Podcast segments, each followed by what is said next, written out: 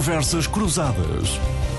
Muito boa tarde. Nuno Botelho, Nuno Garopa e Luís Aguiar Conraria em instantes na análise da atualidade. As temperaturas eh, já começaram a descer, mas eh, a ação combinada de tempo seco eh, e muito quente da última semana não permite suavizar ainda na totalidade o risco dos incêndios. Daí que a situação de contingência tenha sido alargada até este domingo. A área ardida este ano em Portugal já supera valores totais de 2021 e desde 2017, o ano dos incêndios mortais de Pedrógão, é 17 de junho, e na região centro do país, a 15 de outubro, desde essa altura, há cinco anos eh, atrás, que o país não ardia tanto até meio do mês de julho. Hoje é domingo 17. Mas desde então, desde 2017, apesar das eh, insuficiências, das eh, vulnerabilidades várias, muitos especialistas reconhecem ter havido um investimento maior na prevenção e combate a incêndios, tem havido melhor gestão de combustível nas florestas e punições pesadas a quem não limpa terrenos. Mas num país historicamente sem cultura de prevenção nas áreas da proteção civil, muitas outras questões, como o cadastro das propriedades ou a alteração do regime sucessório, heranças indivisas deixam espaços sem gestão ou a silvicultura a perder valor económico, são tudo questões que continuam por resolver e o risco do país continuar a arder permanece eh, substancialmente elevado. Estará também o país eh, num quadro de alguma impotência face a efeitos de uma crise global do clima contra eh, os quais não há propriamente soluções imediatas e fáceis?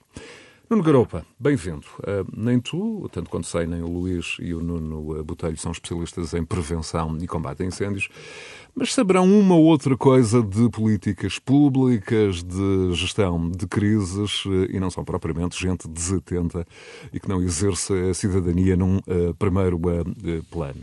Nuno Garopa, nesta emissão, enfim, nesta emissão com uma das uh, formações clássicas deste programa, és o primeiro a ser convocado, até porque habitualmente participas a partir de Washington e hoje hum, estás entre nós. Uh, Bem-vindo. Vamos então ter um verão em que Uh, enfim, um quadro de contingência pode ser de novo declarado, em que o governo anuncie medidas e uh, repita a mensagem para a população, uma população que deve ser alertada e responsabilizada, já lá vamos, eh, por outro lado.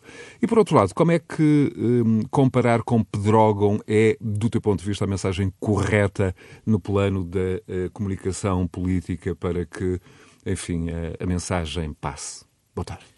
É, boa tarde, boa tarde a todos. Um, eu acho que nós aqui enfim, temos que separar aqui duas outras questões, uh, porque obviamente não sendo especialista em matéria, uh, uh, cientificamente nesta matéria, não vou agora entrar em comentários detalhados se as políticas e as medidas que foram tomadas são as mais corretas e se havia medidas alternativas uh, fáceis de tomar que não foram tomadas. A mim o que me parece é que, primeiro, como disseste na tua intervenção, obviamente houve algumas melhorias nestes últimos anos e, portanto, a questão não é se estamos pior do que estávamos em 2017 ou antes disso, a questão é até que ponto eh, a velocidade a que vamos fazendo essas melhorias é razoável e é suficiente para produzir efeitos eh, eh, assinaláveis quando, eventualmente, temos estes picos de calor que felizmente não são todos os anos, mas de facto têm havido anos piores que outros, ou, mais, ou com mais picos de calor do que outros, e portanto as preocupações são mais, mais urgentes nesses,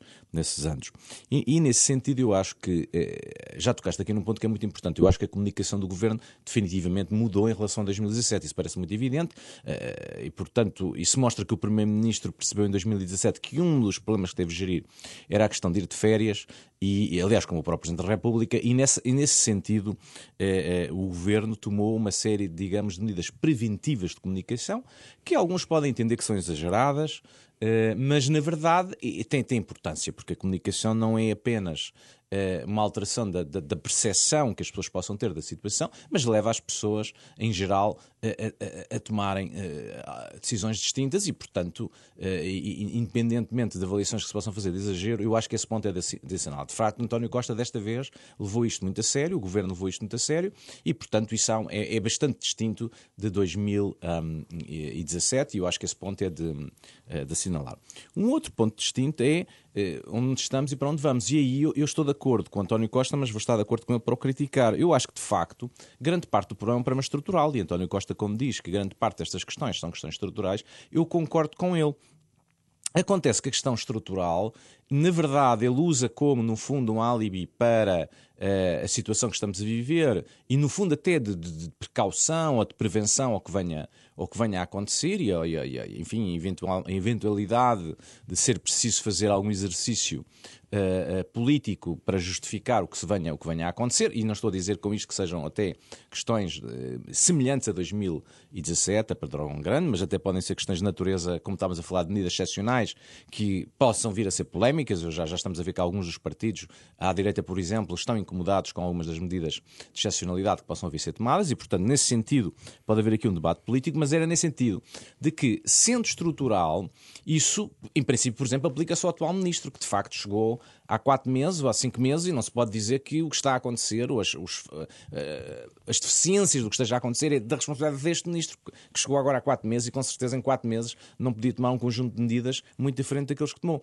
Agora, o problema é que este governo está há sete anos e o Partido Socialista está há 20 dos últimos 27 anos. Portanto, quando se fala em medidas estruturais, se há alguém a quem há que endossar e perguntar estruturalmente porque é que ainda estamos onde estamos, é o Partido Socialista e António Costa, que é Primeiro-Ministro há sete anos. E nesse sentido, eu acho que o grande desafio é perceber do relatório que foi feito em 2017, 2018, eh, pois, da Comissão de Inquérito eh, e de todo aquele conjunto de imensas medidas que a Comissão eh, de Especialistas técnica disse que tínhamos que fazer e, implementar, o que é que está implementado e o que é que não está implementado. E nesse sentido, o pouco se vai entendendo é que pouco está implementado, ou que e foi porquê? implementado. E porquê? Não, desculpa Exato. Não, mas, mas portanto, não normal se faria um levantamento daquilo e termos uma. Ora, nada disso está feito, não é? Quer dizer, e esse aqui é, é o problema. Portanto, não antes, quero... antes, não... antes de ir ao, ao, ao Luís Aguiar Conraria e ao Nuno Botelho, deixa-me só um, tentar precisar aqui uh, o, o, teu ponto de vista. Há pouco falavas da questão um, da comunicação. Eu lembro-me de algumas das tuas análises uh, imediatamente a seguir a Pedrógão e a 15 de outubro, em, em 2017, e como na altura até insistias uh, na necessidade de, enfim, de comissões de investigação independentes, até, enfim, recorrendo, se um, fosse o caso, a cientistas estrangeiros, uh, para que fosse recolhida o máximo de informação científica independente e depois ela pudesse ser usada nos anos uh, vindouros. Mas eu perguntava-te se detetas de 2017 para cá algum tipo de mudança, digamos até cultural, quase no conjunto da sociedade, sobre o, o, o que deve ser feito para suavizar os efeitos uh, dos incêndios e, e minimizar os riscos. Isto é, se do teu ponto de vista os portugueses perceberam, por exemplo, que a solução não é propriamente o combate, é muito mais a prevenção.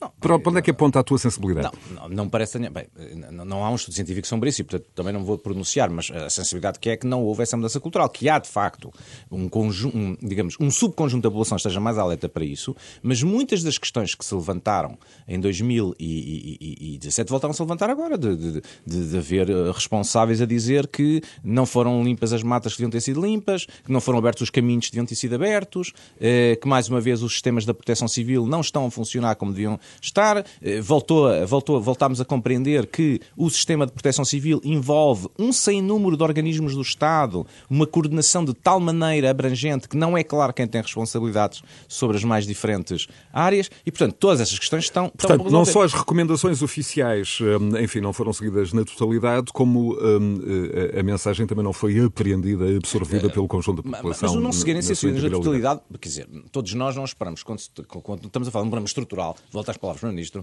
que as coisas vão ser feitas de um ano para o outro e que vão ser feitas de uma forma uh, que todas as medidas, que já não lembro quantas eram, mas, era, mas o relatório era bastante vasto, não é? De medidas, e, e que, portanto, todas sejam. Agora, o que não há sequer é uma, uma sensação de se foi seguido metade, três quartos, um terço, e exatamente o que se passou nestes últimos cinco anos é que, por exemplo, nós não temos relatórios anuais a informarem-nos do que é que se tem feito com essas medidas. Se há comissões de acompanhamento dessas medidas. E, portanto, se aquele relatório não foi um relatório episódico que ficou ali em 2018 e sobre ele não se trabalhou mais, eh, voltámos a ter notícias sobre o Ciresp, voltámos a ter problemas de financiamento eh, do Ciresp. Portanto, há todo um conjunto de notícias e de observações que nos levam à conclusão que, provavelmente, sendo estrutural o, o assunto, sendo estrutural o problema, não, não avançámos suficientemente rápido no conjunto de medidas que era expectável que tivéssemos avançado. Muito bem. Luís Aguiar Conraria, um gosto de ter-te aqui de novo com, com o Nuno Garopa e com o Nuno Botelho. Luís, do ponto de vista da prevenção, detectas alguma mudança cultural uh, no que foi feito nos, nestes cinco anos pós-pedrógão? Uh, por exemplo, questões mais impostas, mais coercivas uh, do que propriamente assimiladas e interiorizadas pela população? Ou, deixa-me ouvir-te aqui sobre este aspecto, a experiência quase nos começa a sugerir que a prevenção evidentemente ajuda, mas que há aqui fenómenos meteorológicos extremos eh, que levam a incêndios da dimensão daqueles que agora, hum, de alguma forma, hum, nos atingem. E nesse sentido, pouco há a fazer, a não ser, eh, enfim, o essencial, salvar vidas, proteger património. Eu recordo uma, uma afirmação de um autarca que me impressionou. O Presidente da Câmara de Albergaria, a Velha, dizia eh, na última quarta-feira que a área ardida esta quarta-feira é a mesma de 2017, mas que desta vez ardeu em sete horas. E em 2017 foram três dias para queimar a mesma extensão. O que dá também aqui, num certo sentido, a, a dimensão e a expressão de, de estarmos, enfim, perante um fenómeno, até do ponto de vista meteorológico, extremo. Luís, bem-vindo. Ora, muito obrigado por me receberem mais uma vez. Isto, isto é daqueles programas em que parece todos os temas que vamos aqui abordar podiam ser temas de há quatro anos, não é? Porque começamos com os incêndios e os próximos, igualmente dá a impressão que uma pessoa disse, segura aqui o meu cigarro que eu já volto e, portanto, aqui estou eu de volta para pegar no, cigarro e continuar a conversa. E não fuma. Isto apesar de não haver nenhum fumador. Exatamente. ah, e, não fuma, aliás, e, e isto é a mensagem errada nessa altura de incêndios Exatamente. e calor, claro. Daí que eu tenha sublinhado não haver nenhum fumador aqui nas imediações. Exatamente, exatamente. Segura na minha cerveja e eu vou é mais já, antes que ela arrefeça. É mais isso. Uh, Pois, uh, essa estatística do, da área ardida ser a mesma só naquela localidade, não é? Porque a nível do país, de facto, uh, a área ardida é inferior, pelo menos até agora, à que foi em 2017. agora, o que, o que é interessante é que se nós olharmos para dados mais longos, e, excetuando o ano 2017, uh, eh, o que nós temos é que isto é, é, o ano em que, houve, em que mais ardeu, até, esta, até 15 de julho, desde 2012. Portanto, nos últimos 10 anos, excluindo novamente, portanto, refiro, uh, saliento, portanto, que não estou incluído 2017 nesta estatística, este foi o ano em que ardeu maior área. Uh, e isto apesar de, de haver muito menos incêndios em número do que, do que havia antes, ou seja, há menos incêndios e arde, mas arde mais. Uh, e, e eu, eu, eu, vou aventurar-me um bocadinho aqui em, em, terrenos mais técnicos, portanto vou, vou, não me vou defender tanto como, como Nuno Garopa, uh, porque já, já há cerca de 20 anos uh, que uma vez me chamaram a atenção para, para um fenómeno que me fez ver mesmo, que me fez olhar para isto, de, para os incêndios de forma completamente diferente. E o argumento era simples, que era, nós se apagamos os incêndios, se, uh, uh, se evitamos que os incêndios ocorram, portanto que haja grandes áreas ardidas, o que vai acontecer é que a floresta continua lá no ano a seguir para arder. Uh, num, quando há um incêndio num ano, no ano a seguir esse, esse mesmo sítio não volta a arder, obviamente, porque já ardeu. E pior do que isso, devido ao nosso clima e devido ao tipo de floresta que nós temos, durante o inverno uh, vai e no verão seguinte vai-se acumular muito mais vegetação, uh, vai-se acumular muito mais combustível, uh, digamos assim, combustível natural, biomassa, que fazem com que, caso haja um incêndio no ano a seguir, ele seja pior do que seria se tivesse havido este ano. E isto, portanto, de nós atuarmos no nível da prevenção dos incêndios e do combate aos incêndios por si só, pode não, pode não só não resolver o problema, como agravá-lo. Uh, precisamente porque se vai acumulando este combustível nas florestas. A não ser, evidentemente, que, que haja uma forte limpeza das matas uh, e das florestas. Uh, e esse lado em que me dizem, em que sim, portanto, diz-se que, que, neste, que se melhorou a gestão dos combustíveis nas florestas, bem, eu não vejo isso. Eu não vejo isso nem culturalmente, nem, nem sem ser culturalmente. Eu não vejo isso. Vejo que, de facto, no, nos dois anos a seguir a 2017, houve uma forte repressão policial. Portanto, houve leis que foram implementadas e, e, houve, e havia, eh, de facto, um grande controle, ou pelo menos em algumas áreas havia controle em relação aos proprietários que, que faziam limpeza dos seus terrenos e que não faziam. Uh, vi, que, ou soube, que, nessa, que nesses anos os preços da limpeza uh, das matas dispararam completamente. Uh, e estamos a falar de duplicar, triplicar de, de preço, e, e, que muitas pessoas simplesmente tiveram muitas dificuldades em conseguir cumprir a lei, porque de facto saía caro. E quando estamos a falar de, de, de uma população rural que é bastante envelhecida, uh, de uma população rural que é bastante empobrecida, uh, e, e, sabemos perfeitamente, também já discutimos várias vezes neste programa, a questão da, do abandono do interior e, e, e da concentração de atividades no, no, litoral e junto às cidades, uh, isso faz com que uma lei destas, para ser verdadeiramente aplicada, tem de ser altamente repressiva. O que não é, o que não é legítimo. Seria, será, uma, será uma forma injusta de resolver o problema.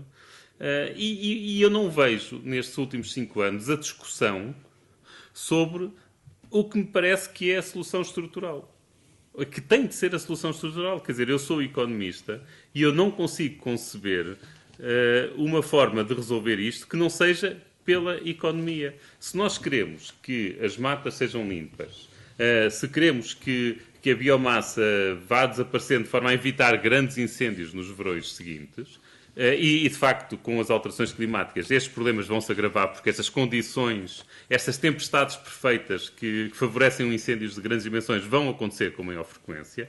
Eh, essas atividades têm de ser economicamente Portanto, viáveis. a questão é uh, o valor económico, o valor económico das florestas, é a silvicultura ter perdido valor económico. É, mas é que mas a silvicultura e a floresta em si mesmo há muitas coisas que parece que nós estamos a defender o ambiente e estamos apenas a ser estúpidos. Deixa-me dar-te um, olha, um exemplo mais terra a terra possível. Há cerca de dois anos, nos tabuleiros da, da cantina da minha universidade, portanto, uma pessoa quando ia à cantina, pegavas no tabuleiro e depois tinhas aquele papel que cobria o tabuleiro. Uh, e depois punhamos o prato em cima do papel, não é aquela toalha de papel. Sim, sim. Ora, isso, isso desapareceu. E desapareceu porquê? Porque estamos a proteger as árvores. Uh, ou seja, por questões ambientais. Epá, isso é um disparate completo, lamento. Se nós deixamos de usar as árvores para.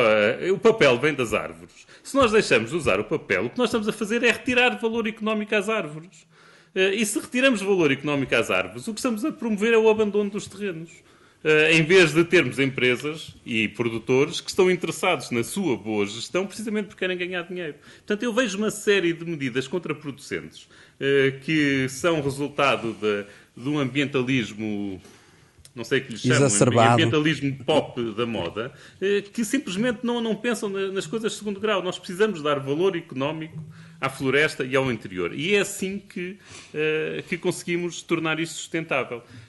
E, e, pronto. Nuno Botelho, um, vamos, vamos já também para o valor económico, esta questão aqui levantada pelo, uh, pelo Luís. Um, por exemplo, os industriais da Madeira, um, uh, a organização, a AIMP, uh, sublinham que com a guerra em curso na Ucrânia, com esta guerra, a Rússia e a Bielorrússia deixaram de exportar para a Europa 16 milhões de metros cúbicos de ruinosas, o que está a levar, um, como quem está ligado à construção civil sabe, nesta altura um aumento brutal do preço da madeira na Europa. Construção civil e, evidentemente, um, outras áreas. Se a União Europeia decidir, por exemplo, que só se compra madeira uh, fora do espaço da União Europeia que resulte de boas práticas de cultivo e que não resulte de práticas de desflorestação, pode haver uma enorme procura pelo pinho e pelo carvalho português. Portanto, no fundo, é pode. também esta questão que o, que o Luís aqui estava a levantar. Sim, muito boa tarde a todos, aos nossos ouvintes e ao Nuno e ao, ao Luís e, e também a ti, Zé eu, eu acho que pode haver, de facto, e, e, acho que há aqui uma enorme oportunidade e a floresta portuguesa pode ser uh, muito mais potenciada do que aquilo que tem sido. Mas para isso é preciso haver uh, vontade política. E, e, é, e aquilo que, que eu acho no meio disto tudo é que há aqui grandes confusões e grandes, eh, diria eu, incoerências. Começava por, pela comunicação do, do, do governo. O, o, Nuno referiu que, que, a, que a comunicação foi melhorada. Talvez. Pelo menos houve uma tomada de posição e uma preocupação com um assunto que em 2017 foi completamente relativizado. É verdade. Mas, ao mesmo tempo, foi posto em cima da população um ónus que eu acho completamente inconcebível, que é dizer as pessoas é que são os culpados de haver os incêndios, nós somos, nós portugueses somos uh, uns irresponsáveis, fazemos, uh, faz lembrar um bocado a comunicação da doutora Graça Freitas, que é para não, não, não termos que ir ao hospital, não podemos comer bacalhau à brás. Quer dizer, este, este verão, porque o bacalhau à brás eh, causa muita hum, salmonela. E, portanto, quer dizer, isto é absolutamente contraproducente. Eu acho que os portugueses não são culpados e o que é que achas? das coisas. Deixa-me só concluir aqui o meu raciocínio. E uh, não são culpados. O que acontece é que o governo português, desde 2017, apesar de ter alocado a isso muito mais meios, o primeiro-ministro pura e simplesmente, de forma estrutural, nada fez para inviabilizar o que está a acontecer hoje. Dizes-me assim, é difícil? É sim, senhora. Mas é para isso que lá está o governo é para tomar decisões difíceis. É para, por exemplo, não estarmos sempre a discutir, como aliás assistimos esta semana, os comentadores na televisão a dizerem as coisas do costume, que é o problema do cadastro. Eu não sei até que ponto é que o cadastro resolvido iria resolver alguma coisa. Eu não sei é porque é que o, o, o Estado continua a não, ele próprio não dar o exemplo e não limpar as matas. Porque é que as câmaras municipais também não o fazem? E vimos vários exemplos disso esta semana. E, portanto, desse ponto de vista, e, e o que aconteceu em 2017, eu vou-vos dar um exemplo. Saiu uma legislação espetacular, muito bem, muito extraordinária. Ficam isentos de uh, abatem no IRC as despesas de limpeza das matas. Eu agora pergunto quantas pessoas em Portugal, quantas pessoas em Portugal têm a, eh, a, contabilidade organizada e podem declarar IRC para abater a limpeza das matas? Eu pergunto. É só mesmo gente que está sentada em Lisboa sem ter noção do que está a legislar. Aliás, António Costa, desse ponto de vista, já era ministro da Administração Interna em 2005. Portanto, estamos a falar de 2005 até agora, é, passou muito tempo e acho que já houve tempo para, de forma estrutural, resolver grande parte dos problemas. António Costa que usou esta expressão dos problemas estruturais também sim, eh, a propósito claro do SNS. E é estrutural. É outro problema. Quando nós assistimos ao caos no, no, no, no Serviço Nacional de Saúde, assistimos, por causa dos incêndios, aos comboios em Portugal a pararem que é uma coisa de terceiro mundo que não se consegue perceber. O país a parar por causa dos incêndios.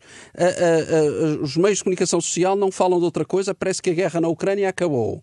E, to, e nós continuamos aqui a discutir a questão do cadastro, da limpeza das matas. Como disse o Luís e muito bem, continuamos a achar quase um preconceito a biomassa e que a biomassa não é rentável. Eu acho que é mais rentável recolher toda aquela biomassa das, das nossas florestas do que, do que continuar a investir a investir, a investir centenas de milhões todos os anos naquilo que é uh, o combate aos incêndios. Se calhar gastaríamos muito menos.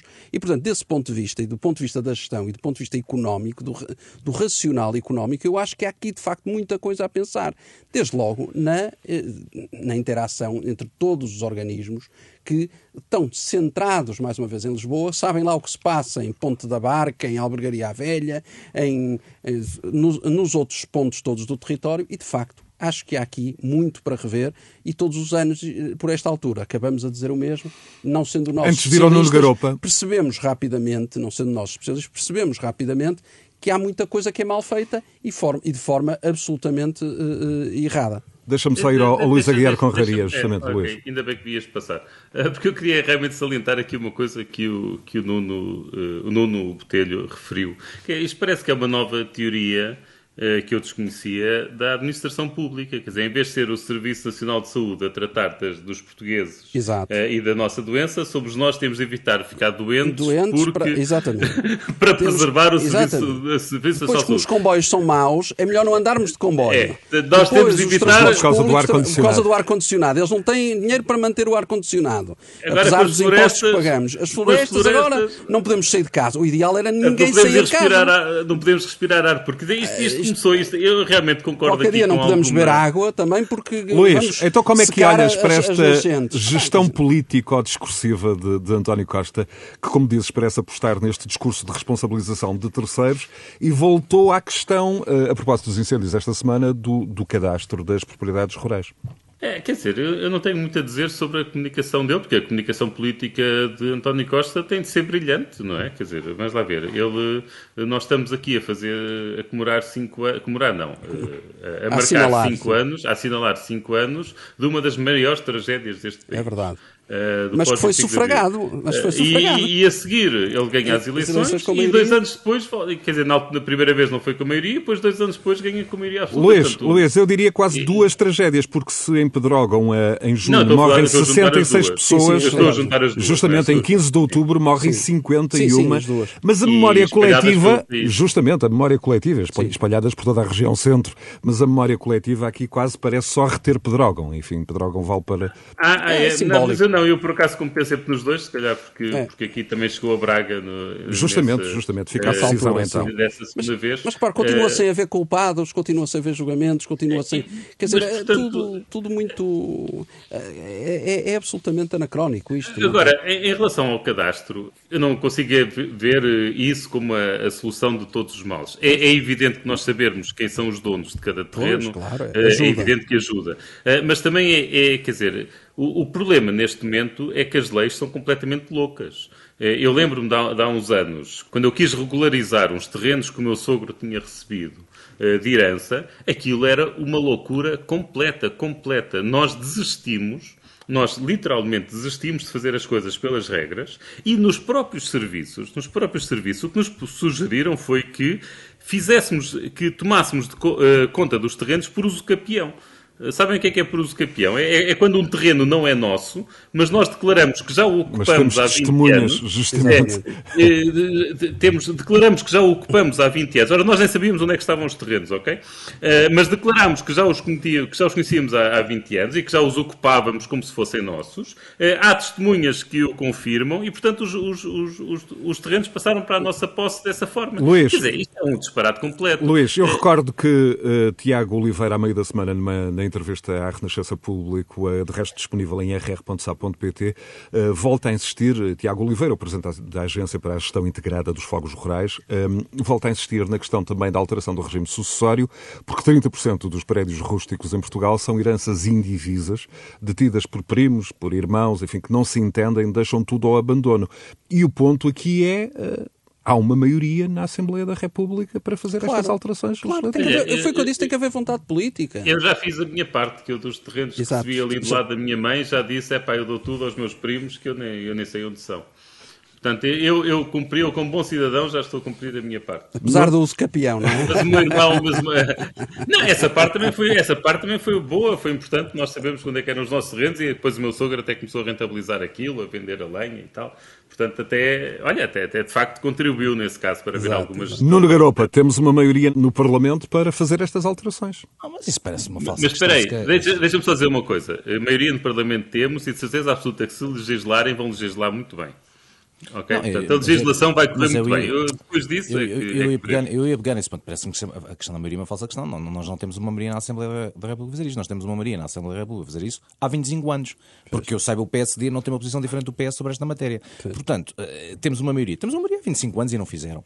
E aí é que, é que eu acho que é a questão do. Voltar à questão do problema estrutural. É que o problema estrutural tem duas consequências. Uma é, sim, é uma questão estrutural que não fizeram, porque não chegaram agora. Mas a questão é que nem, nem os próprios responsáveis, e eu, eu ouvi algumas dessas entrevistas que aqui já foram uh, mencionadas, ninguém fala de um plano para os próximos quatro anos. Nada. Portanto, não há absolutamente nada pensado, porque podiam dizer isto está a correr mal este ano, mas nós temos já as medidas todas tomadas que são e é uma questão de implementar estas, até outubro, exato. até novembro, até janeiro do próximo ano, exato. e portanto, desculpem lá, isto houve aqui. Nuno Garopa, há até quem defenda que perante a crise climática deve haver alterações quase constantes na estratégia nacional para as florestas, para os programas regionais? Eu, que... eu, eu, não sei se deve haver alterações constantes. Agora, o que é evidente é que nós, eh, voltamos àquilo que o Luís começou por dizer na sua intervenção.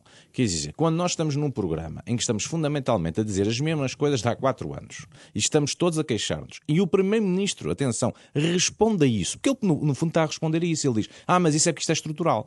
Quer dizer, isto é, isto é um, um, confessar que há aqui um problema eh, profundo, porque de facto, no mínimo, nós não estamos a avançar com a velocidade e a rapidez que queríamos. Porque, por exemplo, todas estas questões uh, legais não há razão nenhuma porque isto não esteja feito. Claro. Quando dizem o cadastro não está feito e o cadastro, eu também concordo que não será a solução milagrosa, mas eu recordo que ainda antes de eu ser presidente da Fundação Francisco Manuel dos Santos, já a Fundação tinha feito um relatório em 2012 a dizer aqui está um conjunto de medidas para fazer o cadastro que são urgentes fazer. Na altura, o Governo, que era a Ministra Assunção Cristas, disse isto é urgentíssimo, temos que fazer isto antes do fim da legislatura. Veio o Governo António Costa e foi dito temos que fazer isto antes do fim da legislatura. Bem, estamos quatro legislaturas depois, ainda nem sequer começámos a discussão.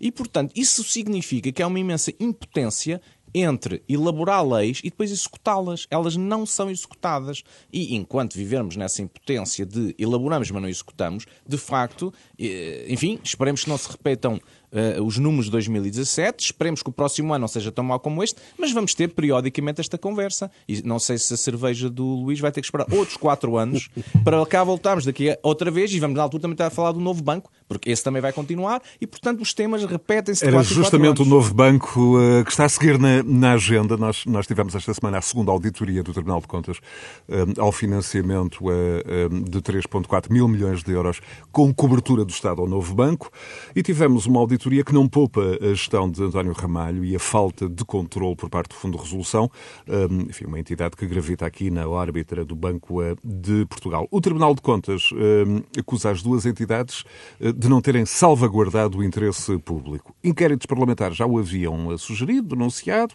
investigações de jornais também, meus senhores, mas agora temos eh, uma auditoria do Tribunal de Contas e também da Deloitte eh, a confirmarem aquilo que, enfim, será uma falta de respeito pela comunidade, pelos contribuintes, pelo interesse público dos últimos anos, num processo em que todos, eh, gestores e políticos de todas as frentes, não parecem sair bem na foto.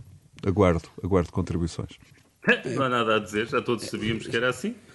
É, eu, eu, é que não há novidade sequer, Exato. É? Sintetizaste na, impecavelmente não, a situação. Eu, eu, ia dizer exatamente o mesmo. Nós já sabemos. Uh, uh, o mecanismo de resolução correu mal, a venda correu mal, o fundo de estruturação o foi mal, mal feito, está o tudo mal. mal feito.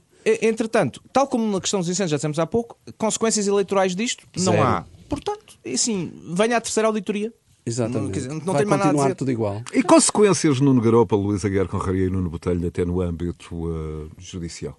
Daqui a 10 anos, não sei, daqui a 15 anos falamos nisso. Então nós estamos agora neste momento a olhar para coisas de há 10 e 15 anos.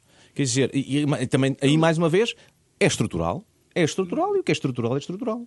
Sim, mas eu acho que, quer dizer, agora quando falas assim em consequências judiciais, aí depende do que estamos a falar.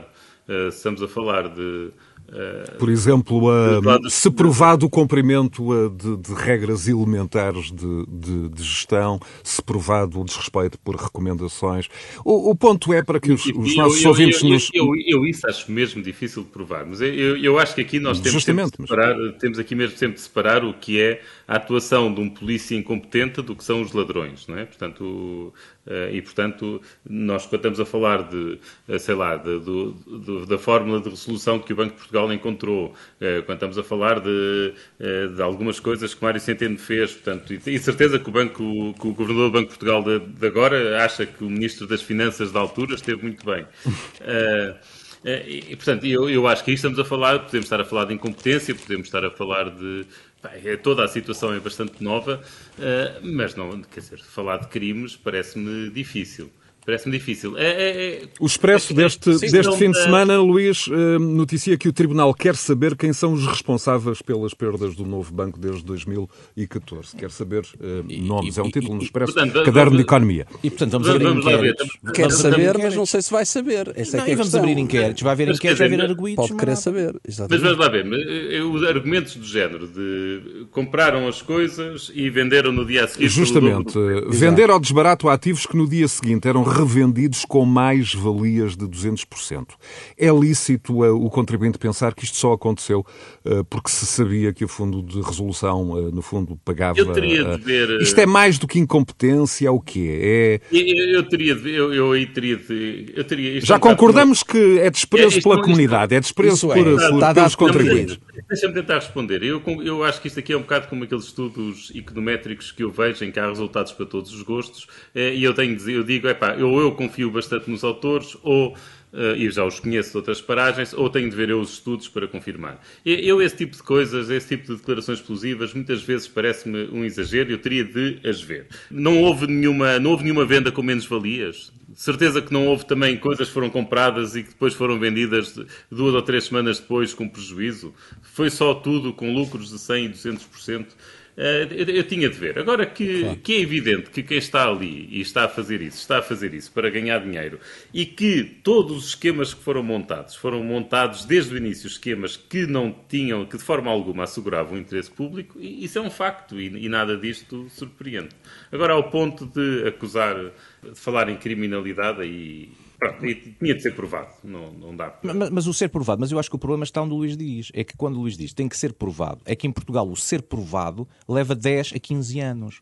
E, portanto, parte do problema é que quando se levantam estas questões, isto vai terminar em inquéritos do Ministério Público, vai haver pessoas arguídas, obviamente, mais tarde ou mais cedo, e depois, daqui a 15 Acreditas anos. Acreditas é que, que, que assim seja, Nuno Grupa? É sempre assim.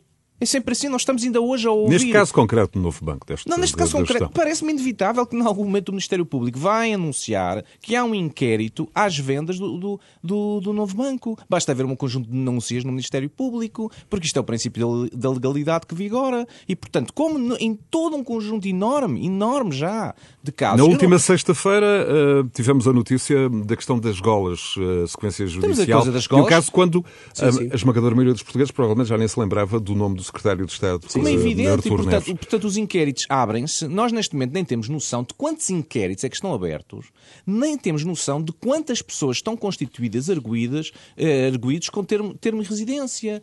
Porque, a certa altura, eu não sei quantas, quantos inquéritos é que estão a decorrer, Uh, e, e, portanto, parece-me que isto vai acabar em inquéritos, vai acabar em manchetes de jornal, que depois, daqui a 15 anos, vamos saber se são arquivados, que afinal uh, não, não, ninguém é culpado. E, e, não estou com isso a dizer que as pessoas são culpadas. Atenção, o problema é que nós entramos numa lógica mediática de abrir inquéritos, abrir inquéritos, abrir inquéritos, constituir arguídos, e depois isto vai caindo ao longo do tempo. E é isso que depois cria a degradação, que, na minha opinião, explica porque é que essas coisas não têm consequências eleitorais. Nuno Garopa, num outro contexto, como é que, como é que olha olhas para a recente polémica em torno dos fundos eh, enfim, atribuídos pelo, eh, pelo Banco de Fomento no âmbito do PRR, um, são sinais de que a chamada bazuca pode, pode ser uma oportunidade perdida. Há muito quem defenda que faltam uh, projetos estruturais, os, os chamados game changers. É e há quem refira que em Espanha a bazuca espanhola aprova 11 projetos estratégicos, entre eles um que pretende tornar a Espanha um dos uh, principais produtores mundiais de, de chips. E sabemos o que é que isto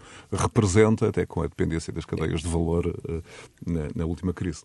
Eu, eu, acho que esta questão é um pouco, como o Luís estava a dizer, em relação à questão de, do, do, relatório uh, da, da Auditoria do Tribunal de Contas ao Novo Banco. Nós não podemos julgar neste momento com base em casos mediáticos que atraem a atenção ou não atraem a atenção mediática, porque isso não é a forma de olhar para o todo. Agora, com, o agravante, com o agravante, e deixa-me acrescentar aqui, porque de facto há muito populismo no pior sentido da palavra nesta matéria, que no sistema português, infelizmente, as pessoas serem constituídas arguídas não significa absolutamente nada. E se nós vamos dizer que as pessoas, por serem constituídas arguídas após uma denúncia, não se podem candidatar a fundos e não podem ter fundos, bem, então metade do país vem abaixo, não é? Portanto, nós, infelizmente, temos o sistema jurídico que temos e que os governos não resolvem, não querem resolver. Dito isto, o que me parece já claro do pouco que nós vamos sabendo é que a estrutura de monitorização e de acompanhamento do PRR é muito deficiente e é muito deficiente por comparação com outros países. E isso, de facto, é uma coisa que se poderia ter precavido a tempo útil. Houve muitas vozes que escreveram sobre isto, entre elas o próprio Luís, mas estou a falar da Susana Peralta e muitas outras pessoas que escreveram nos mais variados jornais. Neste próprio uh, debate, uh, o Nuno, outras pessoas falaram nestes microfones a dizer é preciso ter uma estrutura de monitorização, de acompanhamento com rigor, com transparência. Não há. E isso há que imputar a quem tem, a que tem que ser imputado, que é António Costa e ao Partido Socialista, porque não criaram essa estrutura. E ao contrário de Espanha, que, que, foi citado o exemplo do, pelo José Bastos, eu também referi, foi referido várias vezes por vários outros comentadores, que não havia, da nossa parte, um desígnio, um projeto estruturante, uma, uma ideia concreta. O governo limitou-se a fazer uma amálgama de, de, de, de, projetos, uma coisa sem sentido, ou seja, não há nada de, de catalisador, de motivador, do ponto de vista nacional. E há um conjunto de projetos que se candidatam completamente ad hoc e sem uma estratégia definida. E voltamos ao mesmo, a, a, ir ao estrutural. Do ponto de vista estrutural, falando outra vez, como já falamos anteriormente a propósito dos incêndios, não há nada que vá ser alterado através do PRR.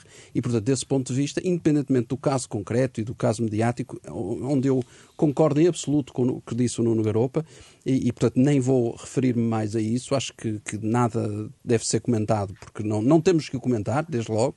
Um, eu acho que, eh, do ponto de vista concreto, o problema de Portugal é sempre, primeiro, de facto, a Comissão de Acompanhamento é, tem poucos instrumentos, tem pouco poder para, para, para, para fiscalizar e ver o que, verificar, e também o Governo limitou-se, foi o primeiro a entregar as candidaturas, gabou-se disso e se calhar era, teria sido melhor ser o último, mas apresentar de facto algo mais estruturante. Luís Aguiar Conraria, corre-se o risco de ser uma oportunidade perdida? O, o, caso, o, o caso do PRR, acho que, quer dizer, desde o início, não, não é corre-se o risco, é garantido. Portanto, quando, quando se corre um risco, há a possibilidade das coisas correrem bem e de correrem mal. Uh, não, eu, no caso do, do PRR, é apenas mais um programa. Uh, é um programa que surge num contexto específico, que era o da pandemia, uh, para ajudar a combater a pandemia e que começa a ser aplicado com todos os desfazamentos temporais que houve quando a pandemia já tinha passado. Uh, e contávamos com taxas de crescimento. Aliás, nós este ano, uh, apesar de todos os problemas da, da guerra, estamos uh, a taxa de crescimento prevista para este ano do nosso PIB real é de 6,5%. Portanto, o PRR nasce de uma, de uma necessidade, mas depois torna-se uma inutilidade. E, e, o que me parece é que no caso de, de Portugal, este PRR se está, se está a tornar naquilo a que Jorge Sampaio chamou uh, ver vida para além do orçamento. Uh, ele, ele, na altura, chamou-lhe, as pessoas transcreveram o que ele disse como vida para além do déficit, mas não é verdade. No discurso dele, ele disse vida para além do orçamento. Eh, e o Vida para além do orçamento eram as PPPs, que ele aconselhava, ele falava nas PPPs como uma forma de se conseguir ter despesa pública que não era orçamentada e que, portanto, como não era orçamentada, não violava as regras da, eh, da, da União Europeia e dos nossos tratados europeus.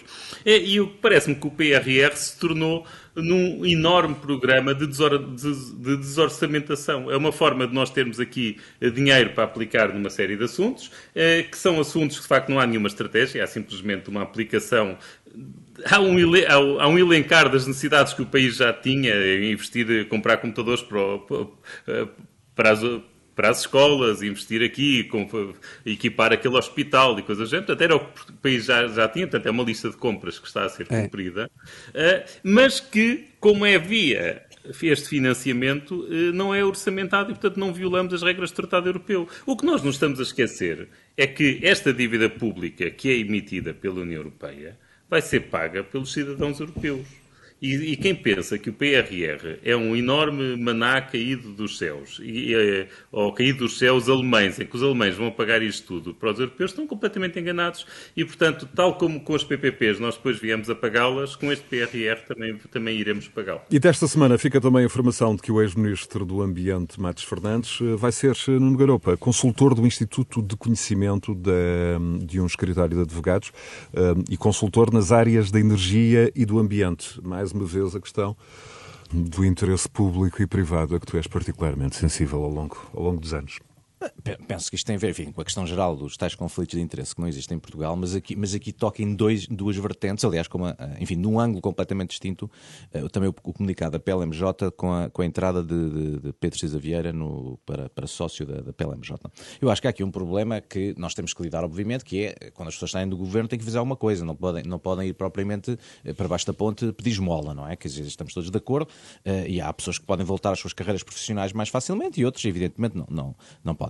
Agora, tudo isso já deveria ter uma legislação transparente, que não tem, porque o que vai acontecer, neste, no caso particular de Matos Fernandes, é que se vai levantar uma questão sobre se é ou não é, é possível ser deputado e ter essas funções, eh, porque a legislação, mais uma vez, tem uma série de coisas que não se percebe muito bem. E, e, a minha interpretação, aliás, é que o argumento vai ser que as sociedades de advogados não estão abrangidas por essa legislação e que, portanto, se fosse uma sociedade comercial, ele não podia, mas como é uma sociedade de advogados, eh, pode e, portanto, provavelmente vai haver pressão para fazermos a 25 versão dessa lei, agora para explicar o que é que acontece quando é uma sociedade de advogados. O que me leva ao segundo comentário, que é, mostra que continuamos Primeiro, sem ter legislação do lobbying, estamos nesta conversa desde 2012, há 10 anos. Não conseguimos avançar nessa matéria. E, por outro lado, uma matéria que eu tenho insistido, mas que os partidos não pegam e ninguém quer pegar, e tenho estado em várias conferências de, de diferentes partidos onde tenho proposto ninguém pega, que é, é preciso regulamentar as sociedades de advogados. As sociedades de advogados têm que ter legislação própria e transparente, que não têm. Isso é um assunto que nenhum partido sequer quer tocar,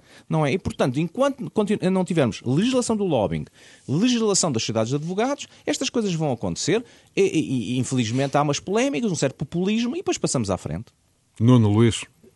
Eh, eu diria que, relativamente a este assunto, de facto, começava por dizer aquilo que o, que o, que o Nuno Garopa referiu. Quer dizer, em primeiro lugar, temos de ter noção que as pessoas, depois de exercerem cargos eh, públicos, têm que ter o seu direito a, a exercerem um, um trabalho e uma profissão. Portanto, isso partindo desse pressuposto, estamos todos de acordo. Agora, não há, voltamos ao mesmo, não há é vontade política, e pegando nas palavras do Nuno, não há vontade política, voltamos ao mesmo, para de uma vez por todas e com firmeza definir as regras com que todos nos orientamos. E, portanto, desse ponto de vista, isto dá aso estas situações dão aso a que, de facto, tudo, tudo, tudo, quase tudo possa ser feito e ou censurado porque de facto eh, eh, eu conheço a pessoa em questão, por acaso, e, tenho por ele a maior consideração, portanto, nem estou com isto a achar que, que há qualquer coisa de ilegal, no, no mau sentido do termo.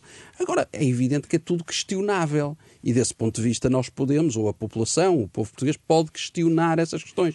E de facto, isto nada como regular as coisas e ter as coisas claras para todos nós percebermos, desde logo quem vai exercer cargos, perceba que no dia em que termina esses cargos tem de facto que se cingir a determinadas regras e essas regras, e portanto estar já a contar com essas situações. Luís, de acordo ou avançamos para, para o último ponto desta, da nossa agenda?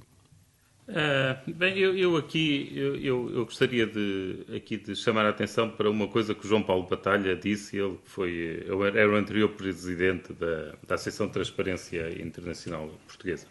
Uh, e, e, eu acho que ele resumiu bastante esta questão quando ele falou, quando alguém no Twitter lhe perguntou, então, mas não há incompatibilidades? Uh, não há períodos de nojo quando alguém deixa de ser ministro? E ele responde, sim, há um período de nojo que são de três anos. Mas depois, é só para empresas das áreas diretamente tuteladas pelo Ministro e só se essas empresas tiverem sido privatizadas ou recebido apoios do Estado. Uh, e não se o Ministro estiver a regressar à empresa onde já trabalhava. Ou seja, uh, no final de contas, há Uh, há, há, um regime de incompatibilidades, mas não, não há.